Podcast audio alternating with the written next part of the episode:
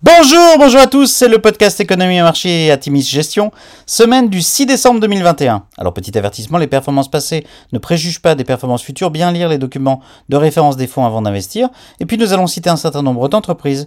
Il s'agit d'une simple illustration de notre propos et non d'une invitation à l'achat. Alors cette semaine, nous avons titré Nouvelle équation avec un gros point d'interrogation. C'est une semaine difficile sur les marchés d'actions. L'expansion de la Covid-19 et les interrogations sur le nouveau variant Omicron ont continué à nettement peser sur le moral des investisseurs. Plusieurs pays ont annoncé des restrictions de déplacement face à l'expansion du variant Delta et déclarations contradictoires des experts quant à la dangerosité du variant Omicron et la capacité à répondre aux mutations du virus ont maintenu la pression alors que ce variant se propage à grande vitesse. Mardi, Jérôme Powell, président de la Fed, a, lors d'une intervention devant le Congrès US, considéré qu'il était probablement temps de retirer le qualificatif de transitoire quand on parlait d'inflation. La Fed envisage dorénavant une réduction plus rapide de son programme de rachat de titres. Une décision est prévue lors de la prochaine réunion de la Banque centrale américaine, les 14 et 15 décembre prochains. Les perspectives d'un rapprochement de la hausse des taux pèsent durement sur les valeurs de la tech les plus chères de la cote cette semaine.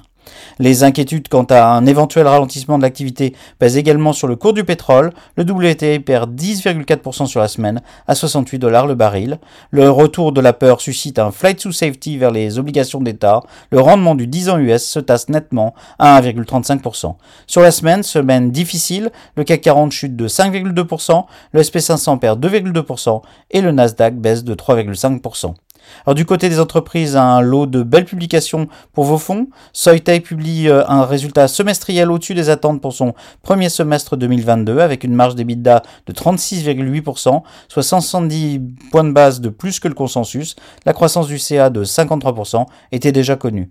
CrowdStrike aux USA publie des chiffres solides pour son troisième trimestre, annonçant de nouveau un relèvement de ses prévisions pour son exercice 2022. Ce trimestre, le chiffre d'affaires est en progression de 63,5% dépassant de plus de 4% les estimations du consensus. Zscaler affiche une forte accélération malgré des comparables difficiles, battant les attentes du consensus de 10% avec un chiffre d'affaires en hausse de 62%. Snowflake crée encore une fois la surprise et affiche une croissance de 114% à 334 millions de dollars, superformant de 10% les attentes du consensus après 104% de progression déjà réalisée au deuxième trimestre. Enfin, Salesforce publie un trimestre solide, mais déçoit les investisseurs en anticipant une croissance moins forte pour la fin de l'année. Le chiffre d'affaires du groupe progresse de 27% euh, pour le trimestre en cours, mais le groupe est prudent et n'envisage que 24% de croissance pour le dernier trimestre de l'année. Le titre est sévèrement sanctionné en bourse. Alors à venir les prochains jours, les marchés d'actions devraient rester volatiles. Les réponses concrètes face à l'expansion du variant Omicron et l'anticipation d'une accélération du tapering de la Fed voient l'affichage d'un calendrier de hausse des taux continueront de rester des préoccupations majeures des investisseurs. Les chiffres d'inflation US, le CPI de novembre, très attendus compte tenu du contexte, seront publiés jeudi. Faut-il s'inquiéter de l'accélération du tapering de la Fed? Difficile de rester de marbre quand les valeurs de forte croissance sont aussi chahutées. Ceci étant dit, en mai 2013, les commentaires de Ben Bernanke, alors président de la Fed, en ce sens avaient fait plonger les marchés avant que ceci n'enregistre un rebond significatif. N'oublions pas aussi que le monde est mieux armé qu'en début 2020 pour faire face au virus. Nous avons à nouveau allégé certaines de nos positions en valeur de reverture.